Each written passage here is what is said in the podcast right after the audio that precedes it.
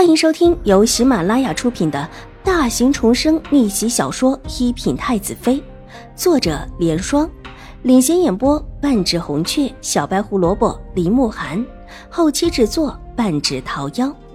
喜欢宫斗宅斗的你千万不要错过哟，赶紧订阅吧！第五百九十五集。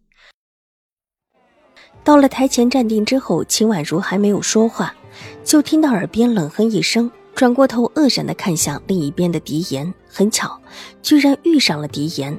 狄言带着的几个人，其中有狄凤兰。看到秦玉茹这一众人等，狄凤兰笑着过来，伸手一把拉住秦玉茹：“玉茹姐姐，不是说你病了不能起床出来吗？怎么这回倒是走了？”陪着二妹妹出来走走。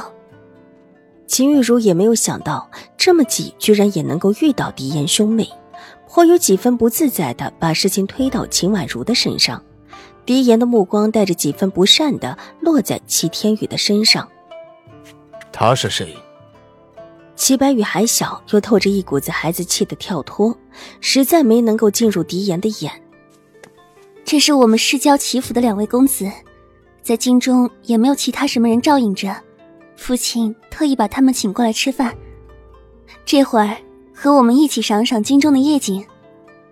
秦玉茹身子往边上靠了靠，离齐天宇稍稍远了一点才有礼的答道：“这话听起来很有理，但是狄言还是难以释怀的打量着齐天宇。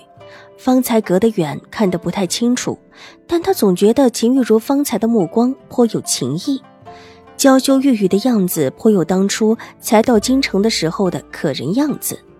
齐府，江州齐知府府上的，正是，见过世子。齐天宇抬眼拱了拱手，比起狄言，他现在身份是低了一点儿。勋贵世家的世子和白身当然是不同的。既然一起遇上，就一起看吧。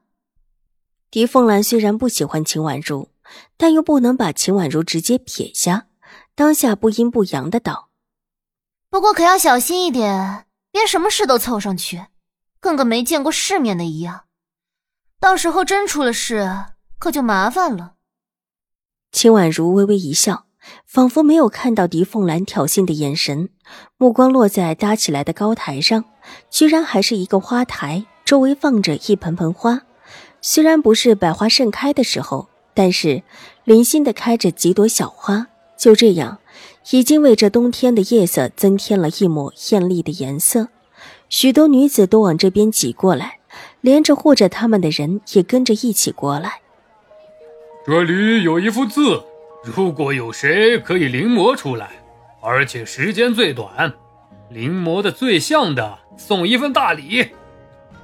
上面的是一个掌柜模样的人。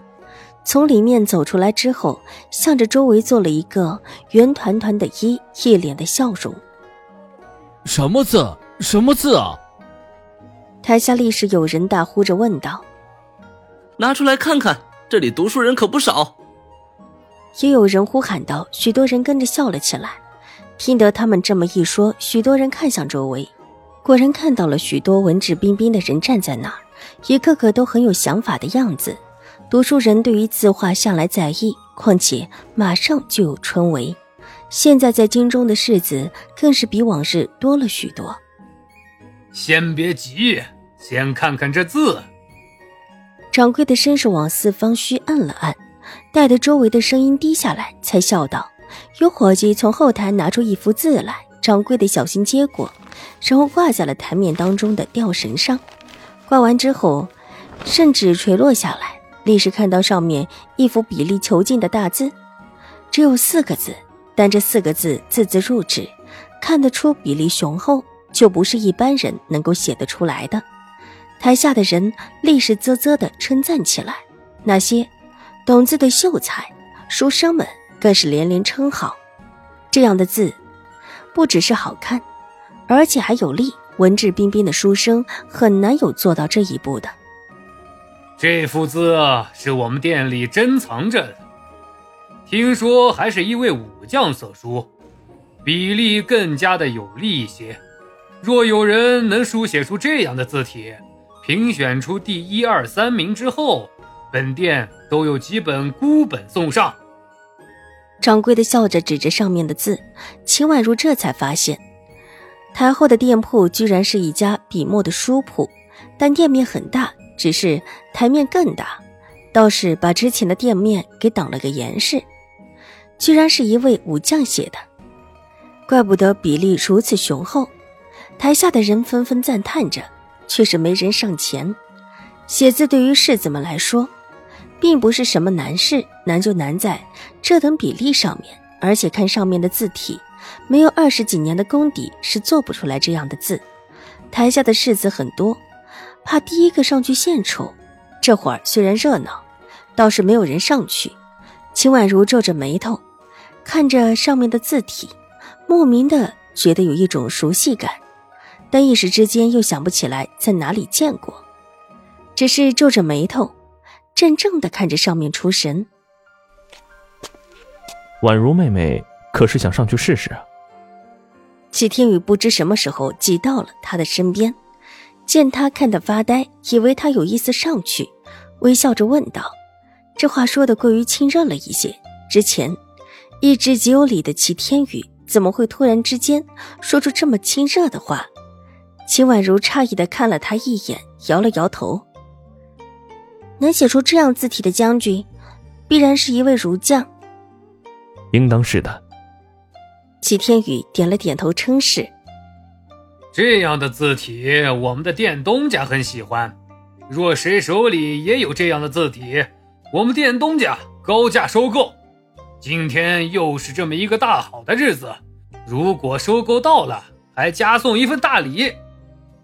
掌柜的见没人上去，又笑道：“齐公子何不上去？”秦玉茹不知道什么时候也过来了，看了看上前，柔声对齐天宇道：“齐天宇是江州有名的才子，字画都很不错，年少而有才，在江州的文人之中也极有声望。”我再看看。齐天宇看起来有一些异动，目光落在台上，哼。还真的以为什么人都可以上的吗？看看这上面，如果是好上去的，哪里到现在还没有一个人上去？这字画也挂了不知道多少年了，就没几个能临摹好的。